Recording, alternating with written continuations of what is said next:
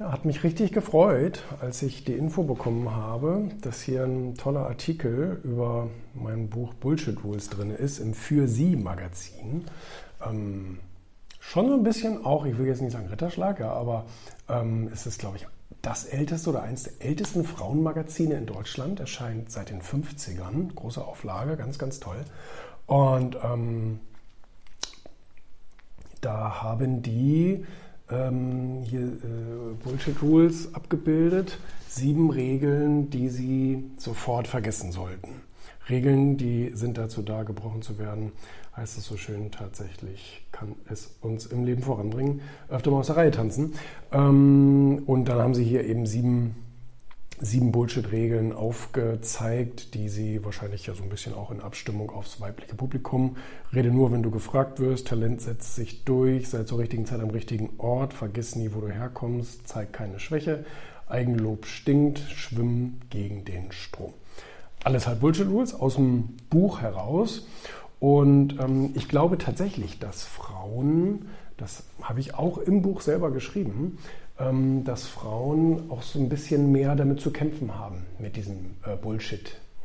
Thema, also mit diesen negativen Glaubenssätzen, dass Frauen immer noch ein bisschen braver, immer noch ein bisschen besser erzogen sind, immer noch ein bisschen besser angepasst sind, ähm, durchaus auch eben so diese, wie nennt man das so, diese Angepasstheit an die Community haben. Ne? Also das heißt, Frauen reden ja auch übereinander sehr schlecht teilweise.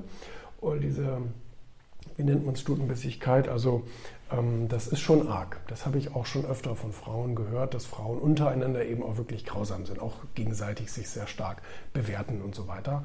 Und ähm, dann kann das natürlich dazu führen, dass du dir im Leben entweder selber solche Regeln eingeredet hast oder sie wurden dir im schlimmsten Fall noch im Elternhaus eingeredet.